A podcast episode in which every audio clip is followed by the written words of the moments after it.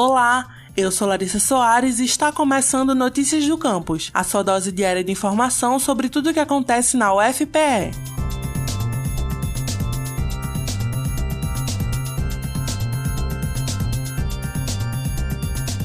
Imagina se todas as vezes que a companhia de energia da sua cidade fosse realizar manutenções, tivesse que interromper o fornecimento de eletricidade. Seria bastante caótico, né? E embora essas manutenções não sejam constantes, diversos problemas seriam evitados se os equipamentos utilizados fossem mais confiáveis e pudessem ser usados sem prejuízos aos consumidores. Foi pensando nisso que um trio de professores e pesquisadores do Departamento de Energia Elétrica da UFPE criaram um novo equipamento chamado chamado de GMS. Ele possibilita verificar a resistência de subestações energizadas de forma confiável e sem que seja necessário interromper o fornecimento de energia. Produzido pela UFPE em parceria com a Neo Energia e a Montreal Tecnologia, o produto que é 100% nacional e inédito na área de mediações de aterramento e em todo o setor elétrico já está na última fase da cadeia de maturidade da Agência Nacional de Energia Elétrica. Mais informações sobre o projeto podem ser obtidas através de e-mail e-mail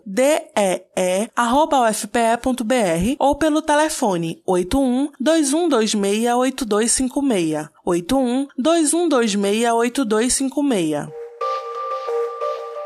Núcleo de Formação Continuada Didático-Pedagógica dos Professores da UFPE, o NUFOP, lança livro. A obra intitulada Formação Continuada de Professores da Educação Superior na UFPE, Reflexões Vivenciadas em Cursos de Aperfeiçoamento Didático-Pedagógico, foi publicada pela editora UFPE em formato de e-book. O trabalho, que tem como objetivo divulgar resultados de pesquisas e ensaios, além de contribuir com discussões sobre temas contemporâneos, pode ser baixado gratuitamente através do link bit.ly barra reflexões em curso.